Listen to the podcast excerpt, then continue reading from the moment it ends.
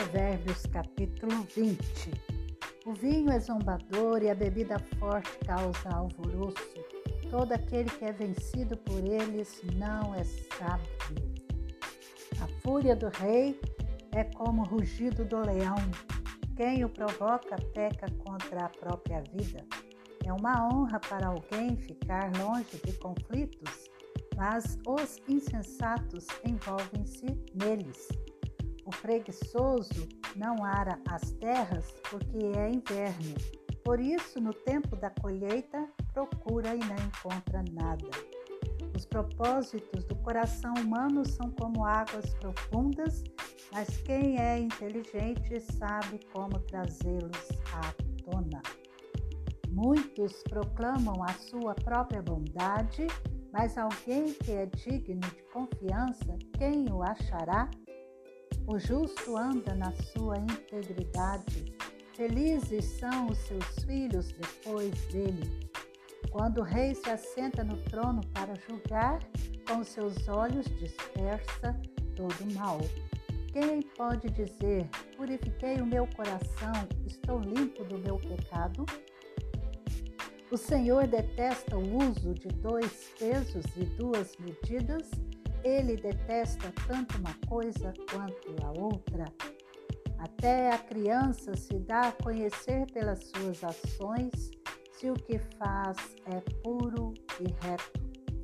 O ouvido que ouve e o olho que vê, o Senhor os fez, tanto um como o outro. Não ame o sono para que você não empobreça. Abra os olhos e você terá pão de sobra não presta, não vale tanto, diz o comprador. Mas quando vai embora, então se gaba do negócio que fez. Há ouro e abundância de pérolas, mas palavras que transmitem conhecimento são joia preciosa. Que se tome a roupa daquele que fica por fiador de um estranho que ela sirva de penhor quando ele se compromete por estrangeiros. O pão que se ganha com fraude pode ser gostoso, mas depois a boca se encherá de areia. Os planos são estabelecidos mediante os conselhos. Faça a guerra com prudência. O mexeriqueiro revela os segredos, portanto, não se meta com quem fala demais.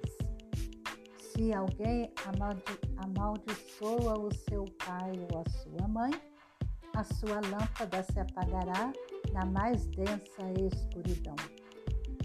A posse antecipada de uma herança no fim não será abençoada. Não diga, vou me vingar do mal Espere no Senhor e ele o livrará.